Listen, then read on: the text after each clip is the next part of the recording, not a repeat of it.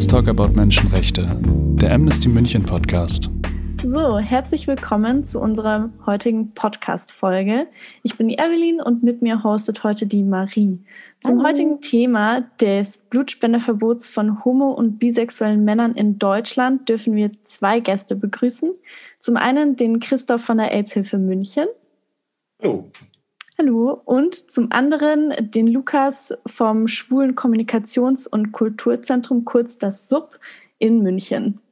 Hi, danke für die Einladung. Sehr gerne. Schön, dass Sie beide da sind. Genau, dann würde ich erstmal den Christopher fragen, würden Sie sich ähm, zuerst mal vorstellen und Ihre Rolle in der AIDS-Hilfe München, damit die Hörer ein bisschen Bild äh, davon bekommen können, wer Sie sind und was Sie machen. Klar. Ich bin der Christopher Knoll, ich bin Diplompsychologe und ich arbeite bei der Münchner AIDS-Hilfe und da mache ich ähm, Einzel- und Paarberatung zu relativ allen Themen, vorwiegend allerdings äh, zum Thema HIV mit Menschen mit HIV und deren Freunden und Angehörige. Die, das Themenspektrum geht, ich sage es mal salopp, von 0 bis 100. Zudem organisiere ich auch das HIV-Testangebot, was die Münchner AIDS-Hilfe vorhält. Dann äh, würde ich die Frage gleich mal äh, dem Lukas weitergeben. Ähm, wer bist du? Was machst du innerhalb des Subs? Genau, also ich bin Lukas Schnitzer. Ich arbeite eben hier im Sub in München und arbeite dort in der Fachstelle Sexuelle Gesundheit als Sozialpädagoge und mein Themenfeld ist eben die Prävention und die Testung. Also bei der Prävention dort äh, ganz unterschiedliche Dinge, eben von der Ehrenamtsgruppe der SAG, die in der Szene unterwegs ist und Informationen verteilt, bis eben zu den verschiedenen Testangeboten hier im Sub, die wir bereitstellen. Ja, dann können wir zum Anfang einmal über das Allgemeine sprechen. Christopher, kannst du uns vielleicht einmal ganz kurz die aktuelle Gesetzeslage in Deutschland zum Thema Blutspenden bei schwulen und bisexuellen Männern erklären? Naja, ob ich es erklären kann, weiß ich nicht, aber ich kann zumindest mal den, äh, den äh, Kernpunkt erwähnen. Ähm, das ähm, Transfusionsgesetz sieht vor, dass schwule Männer von der Transfusion äh, oder von der Blutspende ausgeschlossen sind. 2017 wurde das ähm, nochmal geändert und es ist sozusagen so getan worden, als würde man einen Schritt auf die Schwulen zugehen und wurde dann gesagt, naja, wenn sie ein Jahr lang keinen Sex haben, das heißt, wenn sie auf jegliche Form des Risikoverhaltens so werden das bezeichnet, da können wir auch nochmal drüber reden, was dahinter steckt. Wenn Sie da verzichten, dann dürfen Sie schon auch wieder Blut spenden. Das heißt, die Hürde ist so groß, so hoch gelegt, dass sie schwer zu überwinden ist. Und dass die Hürde überhaupt da ist, ist etwas, was wir ganz eindeutig als Diskriminierung werten. Und auch da werden wir sicher nochmal drüber reden. Mhm. Genau, also Sie haben gerade dieses Risikoverhalten angesprochen. Ähm, was genau wird denn damit gemeint? Naja, da muss man eigentlich die fragen, die, ähm, die das reingeschrieben haben. Äh, ich befürchte, dass, sie je, dass jede Form von mannmännlicher Sexualität für die Leute, die das formuliert haben, als Risikoverhalten gewertet wird und ungeachtet der wirklich der Tatsache, dass der aller, allermeiste Sex, den schwule Männer miteinander haben, eben nicht Risiko ist. Ähm, und es wird so getan, als würde das Risiko sich lediglich auf schwule Männer oder andere Männer, die Sex mit Männern haben, beziehen. Und Heterosexuelle seien eben von ähm, HIV zum Beispiel völlig frei und würden da nie ein Risiko haben, was ich strategisch und ähm, präventionstechnisch schon mal eine Katastrophe finde und sozusagen und vom und schreiend fachlich falsch, was den Risikobegriff hat. Das heißt, es gibt natürlich Risikoverhalten, aber um das herauszufinden, müsste man genauer fragen, und zwar nicht nur schwule Männer, sondern man müsste alle sexuell aktiven Blutspendenden fragen, wie sie denn ihre Sexualität in der letzten Zeit vor der Blutspende oder seit ihrem letzten Test gestaltet haben und da dann aufgrund von einer wirklich validen Risikoanamnese dann eine Entscheidung treffen und nicht einfach eine diskriminierende, holzschnittartige Entscheidung über alle, über eine ganze Zielgruppe hinüberbrettern. Mhm. Ja, das ist auf jeden Fall ein sehr guter Punkt. Du musst auch nochmal deine Meinung zu der Regelung bzw. deine Anmerkungen dazu sagen. Ja, Genau, eben wie der Christopher schon gesagt hat, ist es halt eine pauschal, ein pauschaler Ausschluss für die gesamte Gruppe der Männer, die Sex mit Männern haben und zudem eben zwölf Monate. Und für mich ist das medizinisch auch nicht nachvollziehbar, warum da die zwölf Monate gewählt wurden. Ich meine, die Experten und Expertinnen, die in der die diese Richtlinien geschrieben haben, die werden sich da schon was dabei gedacht haben, aber medizinisch ist es halt nicht begründet, weil eine HIV-Infektion, die kann man heutzutage mit einem PCR-Test schon gut nach sechs Wochen ausschließen, also vom Blut. Und ja, andere Länder haben da zum Beispiel eben auch kürzere Rückstellungsfristen und dann nicht nur für eine bestimmte Gruppe, sondern eben für Risikoverhalten und dann die Rückstellungsfrist eben dementsprechend ähm, angepasst, was da auch das diagnostische Fenster einer Infektion ist. Also ich finde auch, dass so ein, pauschale, ein pauschaler Ausschluss schon sehr diskriminierend ist. Ja, ja, also da ähm, sind wir natürlich äh, alle einer Meinung. Ähm, wir haben vorher schon den neuen, also neuen, ähm, das neue Gesetz von 2017 gehört. Und zwar war es so, vor 2017 durften schwule und bisexuelle Männer gar nicht spenden. Ähm, und dann in 2017 wurde ein neues Gesetz verabschiedet und in dem wurde eben beschlossen, ähm, sie spenden dürfen, insofern sie davor zwölf Monate keinen Geschlechtsverkehr hatten. Genau, Lukas, glaubst du, dass diese Richtlinie irgendwas geändert hat? Glaubst du, das war eine gute Entscheidung, eine schlechte Entscheidung? Was, was sagst du dazu? Naja, ob die Entscheidung jetzt gut oder schlecht ist. ähm, ja, also abgesehen davon denke ich nicht, dass sich da etwas geändert hat, weil, wenn wir ganz ehrlich sind, welcher schwule oder bisexuelle Mann, der sexuell aktiv ist, wird jetzt zwölf Monate auf Sex verzichten, um dann Blut spenden zu können. Also das, also wenn man das wirklich denkt, dann glaube ich, lebt man ein bisschen in einer Parallelwelt. Ähm, und ich denke halt, dass die Blutspenden schon gebraucht werden, weil ich habe da nachgelesen und also das Rote Kreuz geht von Zahlen aus, dass 80 Prozent der Menschen, die in Deutschland leben, in ihrem Leben mal eine Blutspende benötigen werden ähm, und nur drei Prozent der Bevölkerung auch wirklich regelmäßig Blut spendet. Also ich denke, das muss echt noch mal überarbeitet werden und da neu, neuer Herangehensweise gewählt werden. Ja, Christopher, glaubst du, dass das auf jeden Fall ein Schritt in die richtige Richtung ist? Das ist nach wie vor eine Diskriminierung, die sich jetzt einfach nur mit einem ganz bescheuerten Feigenblatt tarnt, was mich eigentlich total wütend macht. Und im Grunde genommen, ich meine, der Lukas sagt, welcher schwule Mann würde denn schon zwölf Monate verzichten? Ich meine, welcher Mensch Mensch würde denn schon zwölf mhm. Monate verzichten auf Sex, nur um Blut spenden zu können, nur um einen Dienst an der Gesellschaft zu machen, der wichtig ist und gesucht wird. Und ähm, im Grunde genommen ist es eigentlich wirklich frappierend, dass man so eine blanke Diskriminierung dann einfach in ein Gesetz schreiben kann, und denkt, äh, das wäre dann schon okay. Man muss wirklich dazu sagen, es ist fachlich einfach nicht gerechtfertigt. Ich meine, die letzten HIV-Positiven, die wir als frisch Positive betreut haben in der Münchner AIDS-Hilfe, waren heterosexuelle Männer und Frauen. Also ich meine, ich will ja, ich will ja jetzt nicht sagen, okay, es darf jetzt niemand mehr Blut spenden, sondern ich denke, äh, man muss halt einfach eine ordentliche Risikoanamnese haben. Man muss halt einfach wirklich fragen, mit wie vielen Personen die Person ungeschützten Sex hatte, von der man nicht wusste, ob sie HIV-positiv ist oder nicht. Und dann entsprechend halt einfach dann Sicherheitsabstände dann einziehen. Und das trifft Schwule genauso wie Heterosexuelle, genauso wie Lesben, genauso wie Non-Binäre und alle alle, die irgendwie sexuell aktiv sind, könnten ein Risiko haben. HIV ist wie Syphilis und Chlamydia sexuell übertragbar und nicht schwul übertragbar. Mhm. Und alle, die Sex haben, müssen sozusagen sich einer Risikoanamnese stellen, die auch vernünftig ist und die natürlich auch gerechtfertigt ist bei der Blutspende. Was nicht gerechtfertigt ist, ist einfach so zu tun, als ob das Problem lediglich bei einer Bevölkerungsgruppe wäre. Ja, wie sieht es denn so mit der Verteilung aus? Weil das Bild ist ja, also das klassische Bild von jemandem mit HIV ist ja ein schwuler Mann. Wie sieht es denn aus, so bei der AIDS-Hilfe? Also, wenn ich das fragen darf, was ist so die Verteilung? Bei, ähm, bei uns in, äh, oder fast eigentlich in den ganzen westlichen Ländern, ähm, Westeuropa und Nordamerika, ist die ähm, Infektionsdynamik in der Tat so, dass es schwule Männer mehr trifft als heterosexuelle Männer und Frauen.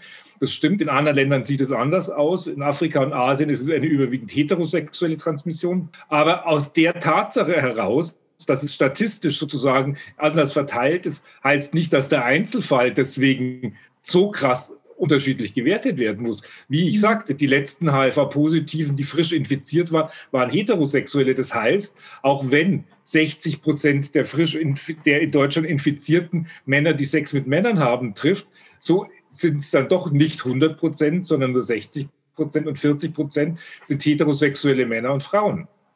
Ja. Und das ist genau die Realität, die aber in der äh, Gesetzesvorlage überhaupt nicht berücksichtigt wird. Ja. Christopher, wir haben ja gerade schon angesprochen, dass die medizinische Grundlage bestensfalls fragwürdig ist. Wo seht ihr denn da dann den tatsächlichen Grund für diese Regelung? Vielleicht Lukas einmal zum Anfang. Mhm. Ja, also den Grund, den sich da die Gesetzgeber und Geberinnen gedacht haben, ist halt eben schon, dass statistisch gesehen ein erhöhtes Infektionsrisiko bei Männern, die Sex mit Männern haben, besteht. Und wahrscheinlich denke ich mir halt auch einfach, dass sie ähm, Blutspenden so sicher wie möglich machen wollen. Also für die Personen, die dann das Blut bekommen, dass sie halt auch darauf zählen können, dass das Blut wirklich sicher ist. Aber das geht halt auch anders. Also dafür muss man nicht pauschal eine Gruppe ausschließen, sondern kann eben, wie der Christopher vorhin auch gesagt hat, einfach individuell nach dem Sexualverhalten einzelner Personen das beurteilen. Ja, ich habe auf einer Homepage von blutspenden.de habe ich auch gelesen, dass eben Hepatitis und HIV heutzutage eben schon zuverlässig nachgewiesen werden können. Aber die Geschichte halt zeigt, dass es ähm, immer wieder neue Infektionskrankheiten auftreten können, die übers Blut übertragen werden können. Und da können die gegenwärtigen Tests halt nicht sicher genug sein.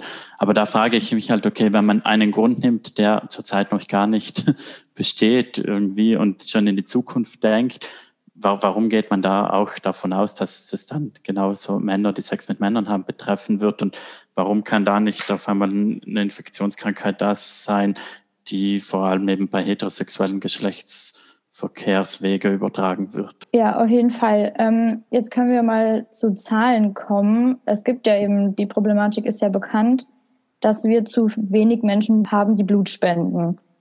Ähm, wie viele Menschen können denn nicht spenden, würden aber gerne? Habt ihr da bei der AIDS-Hilfe vielleicht irgendwelche Zahlen? Das hat meines Wissens niemand wirklich untersucht. Also da gibt es kein wirkliches Zahlenmaterial.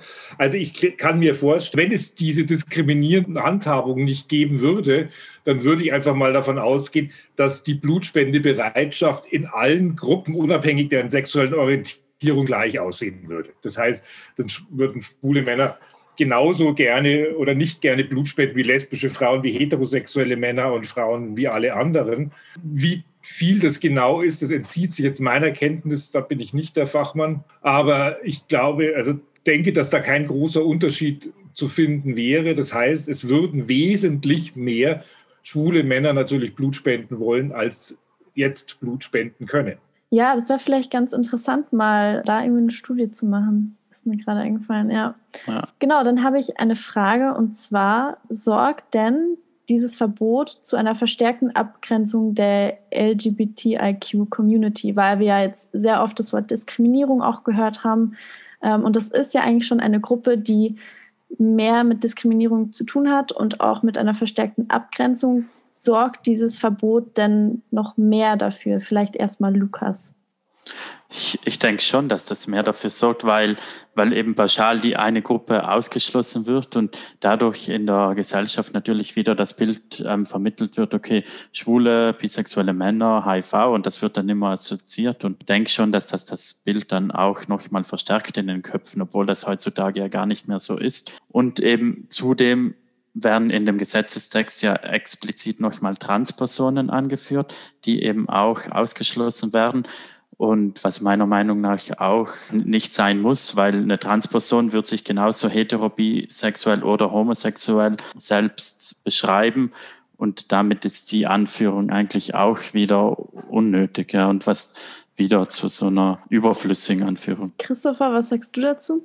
Dem ist nichts hinzuzufügen, das unterschreibe ich alles. Klar, das ist eine Diskriminierung mhm. und das ist wie jede andere Diskriminierung geht geht auch die nicht. Und ich möchte nochmal, Lukas hat es vorhin gesagt, ich möchte nochmal wirklich eines betonen. Wir wollen, dass Blutspenden so sicher wie möglich werden und deswegen soll man unsinnige Regelungen, die mit der wissenschaftlichen Situation nichts zu tun haben, streichen und durch sinnvolle Risikoanamnese ersetzen, um es sicherer zu machen und nicht um es unsicherer zu machen. Und das ist einfach, dass man davon ausgeht, dass man eine Regelung hat, die es unsicherer macht, zeigt ja, wie groß die Bereitschaft zur Diskriminierung ist. Und im Grunde genommen versteht man einfach nicht, warum es Jahre über Jahre über Jahre immer noch diese verdammte Regelung gibt. Sorry. Irgendwie platzt einem da die Hutschnur. Ja, ist ja auch verständlich. Ja. Ja. Ja, dann vielleicht da mal, um noch weiter drauf einzugehen. Also du hast ja gesagt, du hast eine psychologische Ausbildung gemacht und wir reden jetzt die ganze Zeit über die Sicherheit von den Leuten, die eine Blutspende bekommen. Aber wie sieht es denn aus mit den psychischen Folgen für diejenigen, die nicht spenden dürfen und dadurch eigentlich auch wieder diese Diskriminierung erfahren müssen? Naja, es ist einfach eine Verstärkung dieses Minderheitengefühls, eine Verstärkung der Diskriminierung es ist, und es ist einfach eine Ablehnung. Eine Ablehnung, eine Zurückweisung. Man bietet sozusagen seine Bereitschaft, der Gesellschaft zu helfen, auf dem silbernen Tablett an und wird einfach schnöde abgewiesen. Und will jetzt nicht sagen, dass die allermeisten schwulen Männer am Boden zerstört sind, weil sie nicht Blut spenden können. Ich denke, man hat sich mit der Situation arrangiert. Aber es ist einfach wirklich eine unnötige Diskriminierung und Verletzung mhm. einer Gruppe an einem Punkt, wo es überhaupt nicht braucht und nicht sein muss. Ja, es ist jetzt nicht eine der Sachen, wo sie jetzt vielleicht nicht schlafen können jeden Tag, aber es ist trotzdem eines der Sachen, die nochmal dazukommen, sage ich mal, zu den Diskriminierungen, mit denen sie eh schon zu tun haben. Ja, ich meine, Lukas und ich sind als schwule Männer relativ offen und können da, glaube ich, mit allen möglichen Dingen ganz gut umgehen. Aber es gibt halt einfach auch welche, die an dem Punkt wirklich schwierige Erfahrungen gemacht haben und einfach da schon an bestimmten Ecken traumatisiert sind, weil mhm. die Gesellschaft oder das nahe Umfeld, um es noch schlimmer zu machen, mit ihrem Schwulsein nicht besonders gut umgegangen ist. Also für solche Leute kann das auch dramatische Folgen haben, da wieder zurückgewiesen zu werden. Ich will noch ganz kurz sagen, dass ich das ja? sehr interessant finde, was du gerade gesagt hast, eben mit dem, ja, die meisten haben sich damit abgefunden. Ja eine Regelung, die schon so lange besteht und auch 2017 dieser Rückschlag im Endeffekt mit dieser neuen Regelung, die ja wirklich nicht viel Sinn ergibt und eigentlich sollte sich ja keiner damit abfinden müssen, diskriminiert zu werden. Also schon ja. ja. Ja, eigentlich ist es schon schade, dass man sich damit abfinden muss, aber eigentlich sollte es ja gar nicht so weit kommen.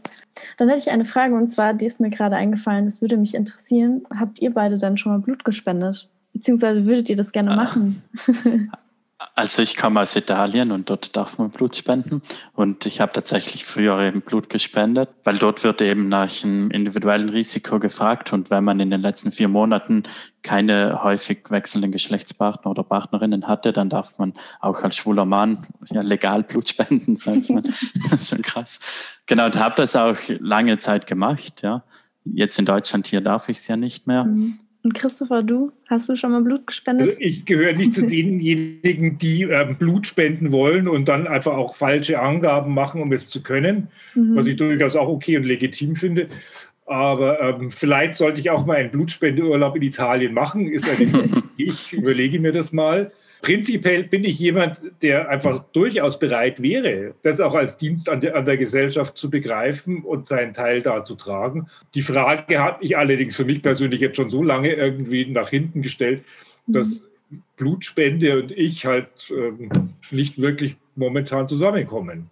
Ich hoffe, ja. das ändert sich. Ja, es wird doch eigentlich, es wird euch sehr, sehr schwer gemacht, obwohl man ja eigentlich möchte, dass viele Leute Blut spenden, aber irgendwie stehen sie sich selber ein bisschen im Weg, habe ich das Gefühl. Ja, vielleicht könnte sich Deutschland ja mal was abschauen von Italien oder zum Beispiel Großbritannien. Ja, die haben das ja jetzt auch verabschiedet im Dezember. Genau. Ja. Ja, dann hätte ich eine Frage auch wieder an euch beide. Und zwar, seht ihr denn eine Lösung für diese Problematik? Beziehungsweise was wäre euer Lösungsansatz? Christopher, du zuerst. Mein Lösungsansatz ist ganz klar eine Gesetzesänderung. Die, die Abschaffung dieser diskriminierenden Regelung, eine, eine, eine Regelung, ähnlich Italien etc. Ich meine, man muss das Rad nicht neu erfinden, dann schaut man halt, wie die anderen es formuliert und gemacht haben. Das halt einfach für alle, die dahin kommen, egal aus welcher Gruppe sie entsprechen, welche Geschlechtsidentität sie haben, welche psychosexuelle Identität sie haben, dass alle ein fachlich fundierte Risikoanamnese durchmachen und daraus sich dann die Möglichkeit oder Nichtmöglichkeit einer Blutspende ergibt. Schluss. Das heißt, es muss einfach das Transfusionsgesetz geändert werden. Ja, ich, ich stimme voll und ganz zu. Lukas, was sagst du dazu? Ja, natürlich. Also finde ich auch. es gibt da keinen anderen Weg. Und eben, indem dann nicht mehr auf die sexuelle Orientierung geschaut wird, sondern wirklich eben aufs individuelle Risiko, das jede einzelne Person hat. Eben um noch mal kurz zurückzukommen auf Italien, dort habe ich auch gelesen, dass es seit 1995 keine einzige Übertragung von HIV durch Blutkonserven gab. Und ich meine, das zeigt ja, dass es funktioniert und dass es auch ein sicherer Weg ist. Und da eben muss Deutschland nur ein bisschen auf den Nachbarstaaten oder noch weiter wegschauen. Ich habe gesehen, dass ähm, im letzten Jahr auch Brasilien und Ungarn das Blutspendeverbot für schwule und, und bisexuelle Männer aufgehoben hat. Und genau, ich glaube, da hat Deutschland auch nicht mal lange die Ausrede so, dass es mit den zwölf Monaten noch lange geht. Also das ist einfach wissenschaftlich nicht mehr belegbar. Wirklich zu hoffen, dass wir uns da was abschauen. Kommen wir mal zu ein bisschen was Positiverem jetzt zum Ende, um mit einer positiven Note zu enden. Sowohl die AIDS-Hilfe als auch das Kulturzentrum haben ja verschiedene Ansätze der Unterstützung der LGBTQ-Plus-Community. Vielleicht könnt ihr uns mal ganz kurz erläutern, was ihr da so alles Tolles macht. Christopher, vielleicht fängst du mal an. Also wir beziehen uns natürlich primär auf äh, Menschen mit HIV und AIDS, aber natürlich im Sinne der Verhältnisprävention haben wir natürlich auch ein Auge darauf, dass schwule Männer in München auch gut leben können und wir unterstützen natürlich durch unsere Präsenz ganz viele Angebote, Veranstaltungen, die sich an die LGBTIQ-Community wenden und versuchen da überall unseren Teil zu machen. Ähm, aber das ist, glaube ich, etwas, wo das Sub da vordringlich ist. Und wir sind ja froh, dass München ein so gut funktionierendes und so wunderbares schwul-queeres Zentrum hat, wie das Sub ist. Würde die Frage weiter an den Lukas schicken. Genau, der Lukas kann uns ja mal erzählen, okay. wie toll das ist. Wie toll. Super toll. Na eben, also im Sub dort bieten wir recht viel, viel an für schwule, bisexuelle Männer und eben auch Transpersonen. Wir haben eine psychosoziale Beratung hier. Wir haben eine Beratungsstelle für geflüchtete Personen. Wir haben eben die Fachstelle sexuelle Gesundheit, wo eben Prävention gemacht wird und eben auch ein Angebot für Chemsex-User besteht. Dann haben wir das Zentrum, das von unter normalen Bedingungen geöffnet ist, also die Bar, die geöffnet ist, wo sich ganz, ganz viele aus der Szene aktiv engagieren hier. Dann bieten wir Räumlichkeiten für verschiedene Gruppen, sei es von Freizeitangeboten, für Selbsthilfegruppen. Ja, das ist auf jeden Fall super. Also da kann man sich, wenn man Unterstützung braucht, auf jeden Fall an euch wenden. Und falls ihr noch weitere Informationen sucht oder wissen wollt, wie ihr euch selber engagieren könnt und das Sub unterstützen könnt, könnt ihr einfach die Webseite besuchen vom Sub natürlich und für weitere andere Informationen natürlich auch die Webseite von der AIDS-Hilfe München. Da findet ihr dann alles weitere Interessante. Genau, wir werden äh, die beiden Webseiten auch verlinken in der Beschreibung von der Podcast-Folge. Genau, dann schaut cool. doch da einfach mal vorbei. Dann bedanke ich mich ganz herzlich bei euch beiden, Lukas und Christopher. War ein sehr interessantes Interview und ich bedanke mich natürlich auch bei allen, die zugehört haben. Genau, und wir hören uns dann beim nächsten Mal. Und danke euch, genau. dass ihr euch dieses wichtigen Themas annehmt. Sehr, sehr gerne. Ja. Viel Erfolg. Dankeschön. Dankeschön. Ciao. Tschüss. Tschüss. Ciao. Musik Jakob von Lauer Münchhofen.